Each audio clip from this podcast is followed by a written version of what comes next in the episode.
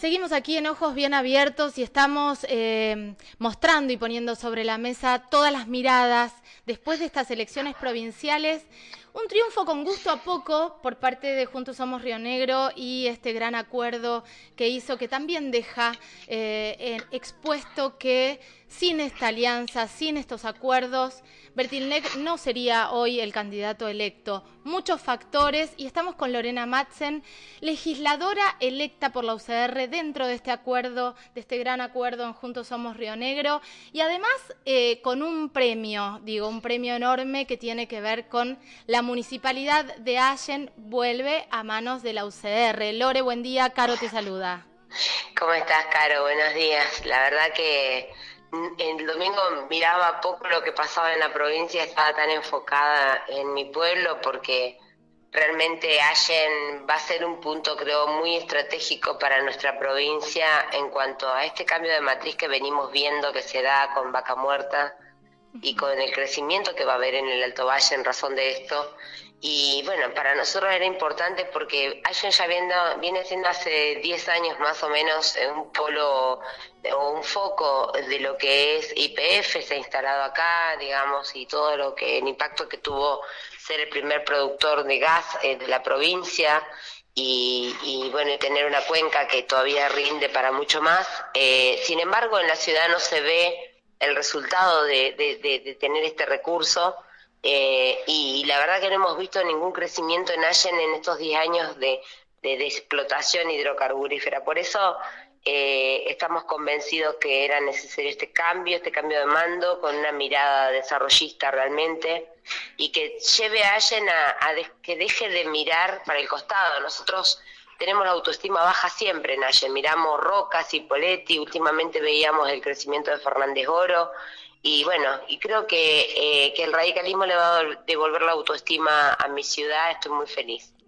Lore, em, el gobierno hoy, la gestión eh, provincial está atravesando, la provincia de Río Negro está atravesando por situaciones muy complejas. ¿Crees que eh, lo que está sucediendo con el conflicto docente, lo que está sucediendo con la salud, eh, impactó directamente en el resultado, este resultado que fue bastante menor al que esperaba el oficialismo?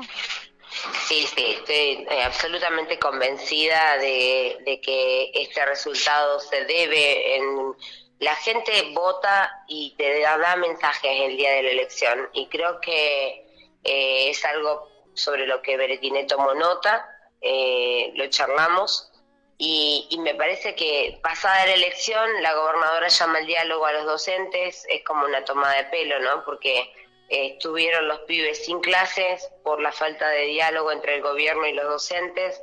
Eh, y, y, ahora, digamos, pasada la elección, parece que hubiera sido como adrede inclusive pero bueno, la verdad lamentable porque en estas disputas de la dirigencia la gente queda de rehén y quien conduce el gobierno es quien más responsabilidad tiene que tener, eh, lo cual hace pensar también de que tiene que haber una transición lo más ordenada posible.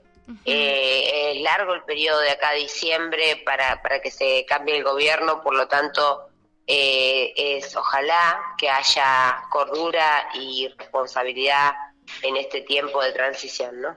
Eh, Lore, eh, leí en una nota que vos decías que el gobernador Beretinec está durmiendo con el enemigo en relación a, la gobernadora, el gobernador, digo, el futuro gobernador, a la gobernadora Arabela Carreras. ¿Cómo es convivir con el que alguna vez estuvo en la vereda de enfrente, digo, porque eh, vos estás conviviendo en algún punto con Doñate de la Cámpora y con Beretilnec de Juntos Somos Río Negro. ¿Cómo es esto y cómo se, cómo se lleva? Digo, ¿cómo, ¿cómo se sostiene una identidad dentro de este esquema? Bueno, quedó una legislatura realmente que va a invitar a la discusión y me parece que esa es la gran noticia que tenemos para la provincia, más democracia y más discusión. Me parece que las buenas y grandes ideas salen de la discusión desde distintos frentes, ¿no? Eh, uno yo creo que te lo comentaba, cuando acepté ser candidata, eh, la condición fue que sea eh, bajo el esquema de la lista 3, que la UCR vuelva a tener un bloque en la legislatura para mí es la gran noticia y, que la UCR no va a ser mansita ni, ni levanta mano, va a ser una eh, una voz que va a ir a discutir los temas que, que Río Negro tiene que discutir para adelante. Creo que hay una bisagra entre este, esta elección, digamos, hay una bisagra en lo que va a ser nuestra provincia de aquí en más por este, estos cambios de matriz productiva, de matriz económica y vencimientos este año de los contratos de las hidroeléctricas, también hay contratos petroleros que renegociar, también está la discusión de qué hacemos con el litio que se acaba de descubrir, bueno, un montón de cosas que hacen al futuro de Río Negro y que me parece que merece esta mesa de discusión donde los partidos van a mantener autonomía. Eh, los legisladores que entraron por Nos Unen llevan su impronta, su, su agenda de trabajo, nosotros llevamos la nuestra y el gobierno tendrá la suya. Bueno, tendremos que buscar coincidencia. La convivencia tiene que ser bajo respeto. Después, la, la posibilidad de disentir no fue negociada. Entonces, realmente creo que, que, lo que se viene va a ser muy interesante. Eh, ¿Por qué no fue la UCR con Tortorielo, Lore? Me parece que está bueno también recordar un poquito de eso.